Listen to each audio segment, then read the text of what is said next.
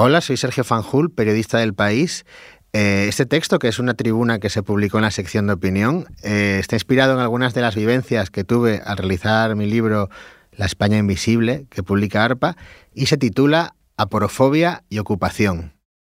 Bajé un domingo a la pastelería, compré tartaleta de limón y de fresa, mousse de tres chocolates y un pedazo de brownie.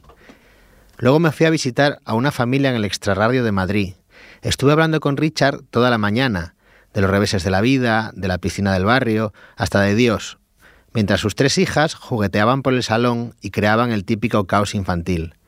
Resulta que Josefina también trajo bollería del supermercado, pero dimos buena cuenta de todo tomando café con leche, con la tele puesta de fondo y las fotos de su boda, aquellos días felices en las paredes. Ahora los días no son tan felices. Richard y Josefina se ven obligados a ocupar desde hace siete años este piso, propiedad del Fondo Cerberus, con sede en Manhattan y miles de millones de dólares en activos. Han intentado regularizar su situación ante la indiferencia de la entidad que solo ofrece el desalojo, aunque la ONU lo haya desaconsejado en cuatro ocasiones. También Naciones Unidas, desde 2018, dice que el Estado está obligado a proporcionar una vivienda a esta familia y hasta una indemnización. El perfil más habitual de las personas que ocupan viviendas en España son individuos y familias sin recursos que se meten en inmuebles vacíos de entidades financieras y fondos buitre. Sectores pobres de la población, apaleados por la concatenación de crisis y el grave problema de la vivienda. En boca de políticos de la derecha, los de la tolerancia cero con la ocupación, magazines televisivos sensacionalistas o la empresa Desocupa, de triste actualidad estos días, son redes de narcotráfico, bandas armadas o personas que destruyen la convivencia, no dejan descansar al vecindario y hasta lanzan sus heces por la ventana. Esos casos existen, pero ni son los más representativos ni tienen mucho que ver con la ocupación. El narcotráfico, el trajín con armas de fuego o los desórdenes en la escalera también pueden ser cometidos por propietarios. Sin embargo, estos casos escabrosos son los más difundidos. Parece que para crear pánico social y romper la empatía con los desfavorecidos. En España ha sucedido un curioso fenómeno. Tras la crisis de 2008 se creó un sentimiento generalizado de indignación por los desahucios y la plataforma de afectados por la hipoteca, la PA, llegó a recibir el aplauso social y distinciones del Consejo Europeo. Hoy se ha conseguido presentar el problema de la vivienda como de orden público y no de justicia social, y alinear a la opinión pública con los intereses de los especuladores y, de paso, de las empresas de alarmas que se dedican precisamente a alarmar aún más a la población. Por decirlo en lenguaje contemporáneo, los intereses inmobiliarios han ganado la batalla del relato.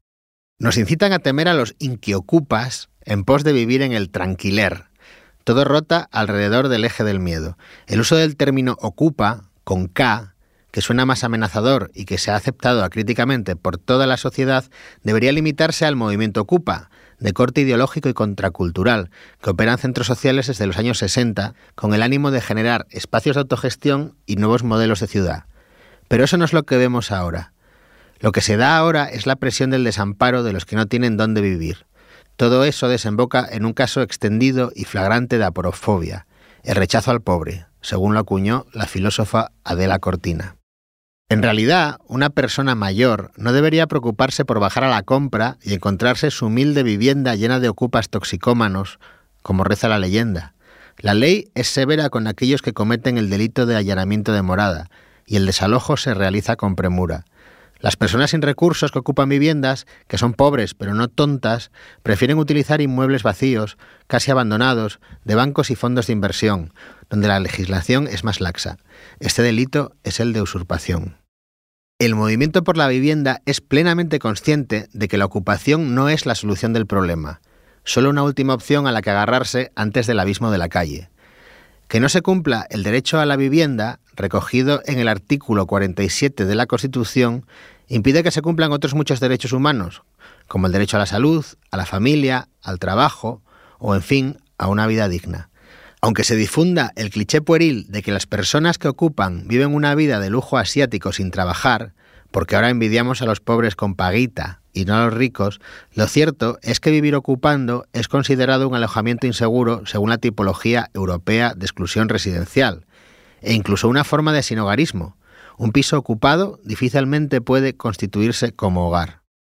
Un día nos dimos cuenta de que éramos pobres, me dice Richard. Su familia lleva años en la cuerda floja, víctima de ansiedades y depresiones, y sin saber qué va a ser de su futuro y el de sus hijas, cuándo caerá sobre ellos la espada de Damocles del desahucio perseguido desde unas oficinas en la tercera avenida de Nueva York. Contra el problema de la vivienda no cabe una mano dura que criminalice a las personas pobres, sino una mano blanda que las acoja y ataje la injusticia.